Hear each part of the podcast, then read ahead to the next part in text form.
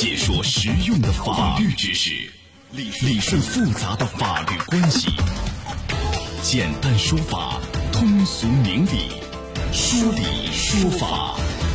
好，接下来我们进入到高爽说法的说理说法，我是主持人高爽，继续在直播室问候您。黑龙江大庆的女孩啊，疫情期间呢，这个居家办公不幸遇害。省市社保部门都认，就是都认可这个女孩是居家办公，哎，但是都认为这个女孩遇害呢和履行职责没有因果关系，所以不认定是工伤。女孩家属不服，于是又把省市两级人社部门又起诉到法院啊。那么这个事儿到底是不是工伤呢？来，我们今天来讲一讲。邀请到的嘉宾是江苏志邦律师事务所夏磊律师，夏律师您好。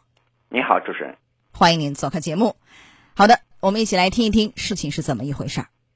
黑龙江大庆女孩圆圆疫情期间在家办公时被一男子勒颈致身亡，圆圆姐姐为其申请工伤。圆圆的姐姐柴女士称，妹妹与杀人男子靳某并不相识，二人之间更无任何纠纷。六月十八号作案前，靳某是潜逃通缉犯，曾三日内在同一小区作案两起。十八号，靳某在潜入妹妹圆圆家中后，因外卖送达，他曾假装户主和外卖小哥对话。靳某作案后没有立即离开圆圆的房间，当日晚间，妹妹的同事在多次联系未果后报警，警方赶到后敲门无人回应，遂破门而入。在此过程中，靳某逃至二十六楼，在系床单准备逃跑至二十五楼时失足坠落身亡。由于靳某已经死亡，无法立案。所以，柴女士手中没有警方出具的立案通知和尸检报告，但他认为事情不应该就此终结，因此应申请工伤认定。于是，家属向当地人社局申请工伤，圆圆的单位也同意协助办理工伤申报手续。好，来，夏律师，这个案件是这样啊，当地人社部门就大庆市人社局认为啊，这个圆圆的遇害和工作啊没有关系，所以不认定是工伤。然后呢，家人不服，又申请一个就是复议。复议到了黑龙江省人社局呢，也认为啊，人社厅也认为什么呢？就圆圆的居家办公期间遇害，和他履行工作职责没有因果关系，不属于是认定工伤的情形啊。家属呢又不服，于是起诉到法院，是这样一个过程。那我们首先问一下，像这样的疫情的时候啊，居家办公啊，遭遇这个凶杀，这是一个意外呢，还是一个工伤呢？我们说，工伤是。工作时间啊，工作场所内因为工作原因而受到伤害叫工伤，他这个能不能对得上？你来分析一下。他这个居家办公，从各方争议来看，嗯，可以认定他是工作时间、工作场所，这个可能没有多少争议。而关于他的受到这个伤害的性质啊，及其与工作呃职责关系，可能存在争议。从这个事情本身上，嗯，认定为事故伤害，我觉得是。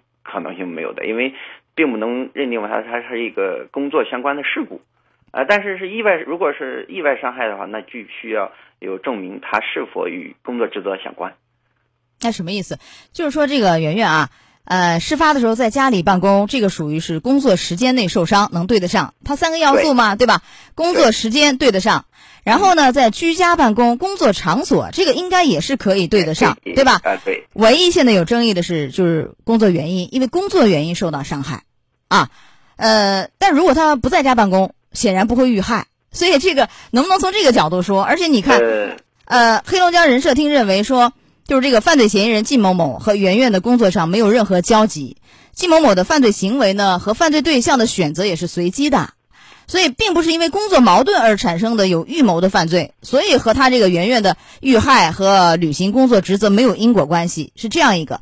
但是我们说，你这个举证是不是应该由人社部门来举证？你你来证明，哎，这个是非工作原因受到伤害。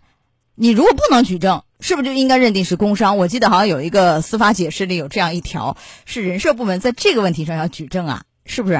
怎么说？呃，最高法院关于审理工伤行政案件的一个规定，确实有这一条，就是说，职工在工作时间、工作场所受到伤害的话，那么用人单位和呃或者社会行政这个保险是行政部门应该没如果没有证据证明是非工作原因导致的话，是应该认定的。但是实际上这个案件来说，它是有证据证明是他人的一个故意伤害案件啊，是一个刑事案件导致的。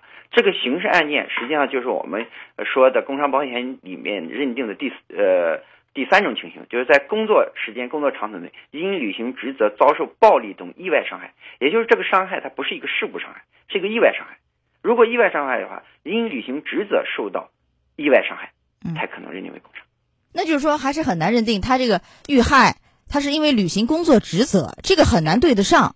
你比如说一般的情形，比如说你你负责门卫，对方非要冲冲击你这个叫什么硬硬闯进来，你不允许他进来，结果他把你打伤了啊，这应该说跟职责有关，比较典型的啊。像他这种你在家办公和他对你进行意外伤害之间，确实从现有的案情上是很难认定这种因果关系的。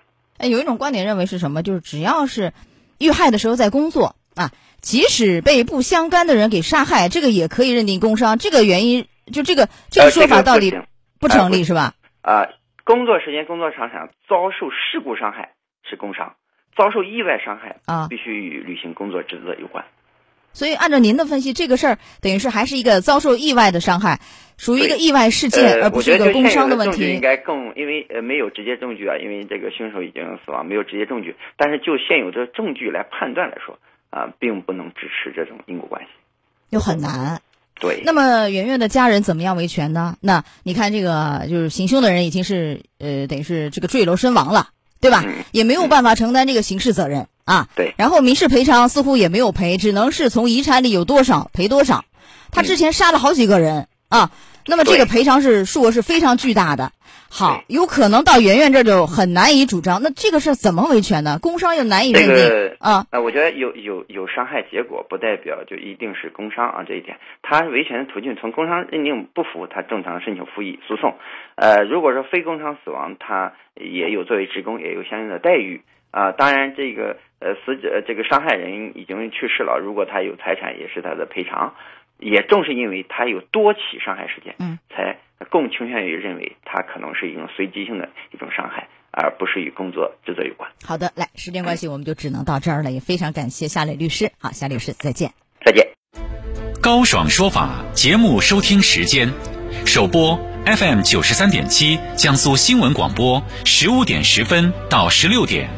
复播 AM 七零二江苏新闻综合广播二十二点三十到二十三点，想咨询法律问题和主持人高爽互动，请下载大蓝鲸 APP 到高爽的朋友圈，节目微信公众号高爽说法，网络收听方式江苏广播网三 W 点 VOJS 点 CN。智能手机下载大蓝鲸 APP 或蜻蜓、喜马拉雅等，搜索“高爽说法”，可随时收听。